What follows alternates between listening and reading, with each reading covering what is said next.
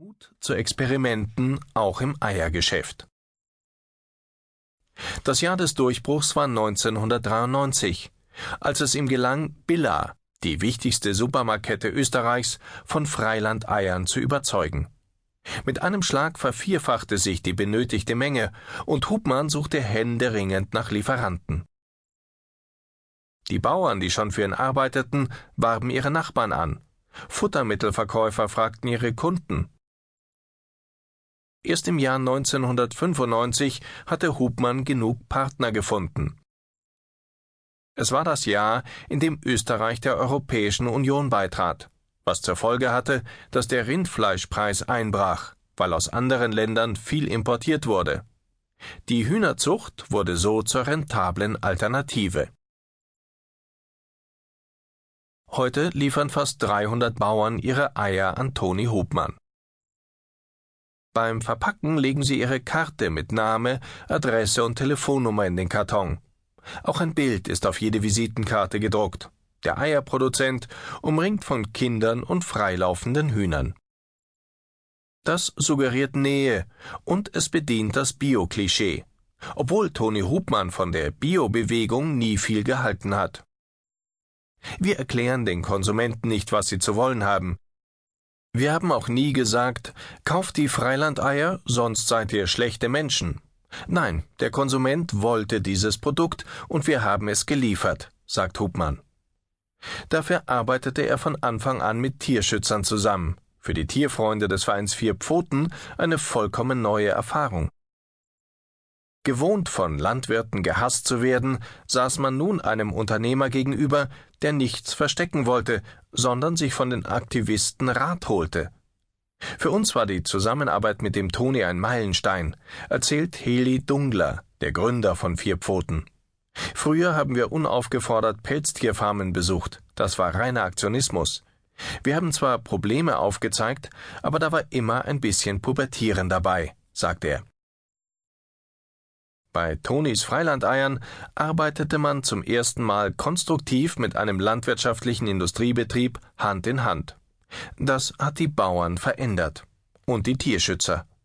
Und es hat geholfen, jene Qualitätsstandards zu definieren, die jeder der 300 Eierlieferanten einhalten muss.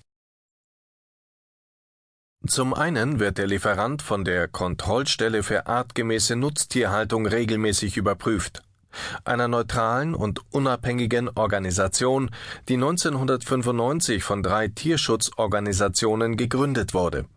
Zudem schickt Toni Hubmann zwölf speziell ausgebildete Landwirte zu seinen Lieferanten, um sie zu kontrollieren, zu beraten und deren Erfahrungen in der Zentrale zusammenzuführen. Diesem System aus beseelten Menschen vertraut Hubmann mehr als jedem Gesetz, denn er kennt seine Bauern. Verordnungen geschickt zu umgehen, ist für die meisten so etwas wie eine sportliche Herausforderung. Dass Toni Hubmann bei aller Tier- und Menschenliebe auch ein guter Unternehmer sein muss, versteht sich von selbst. Denn im Eiergeschäft muss genau kalkuliert werden. Bis auf die vierte Stelle nach dem Komma wird gerechnet, und von ihr hängt oft ab, ob man Gewinn macht oder Verlust. Und es spricht für Hubmanns unternehmerische Qualität, dass er sich dennoch immer wieder auf Experimente einlässt. Babette zum Beispiel. Das ist der Name einer alten, ursprünglich aus Südamerika stammenden Hühnerrasse, die hellgrüne oder kakaobraun gesprenkelte Eier legt. Der Dotter ist größer, kräftiger und gelber als bei anderen Hühnern. Dafür sind die Eier kleiner. Babette legt auch weniger, braucht aber mehr Futter.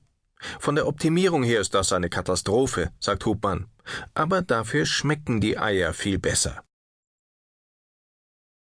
Auf ein ganz anderes Innovationsfeld hat ihn der Ärger getrieben.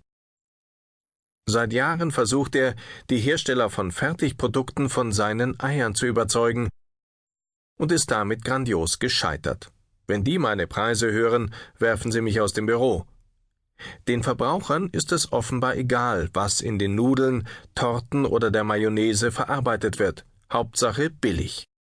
Also hat Toni Hubmann angefangen, selbst mit Fertigprodukten zu experimentieren. Seit kurzem gibt es einen Eieraufstrich, der mit weniger Fett und gutem Öl hergestellt wird, und das weltweit erste Eigetränk, dessen Vermarktung gerade beginnt. Wer will, kann künftig zwischendurch ein rohes Ei trinken, in den Geschmacksrichtungen Pfirsich oder Erdbeere. Und was kommt als nächstes?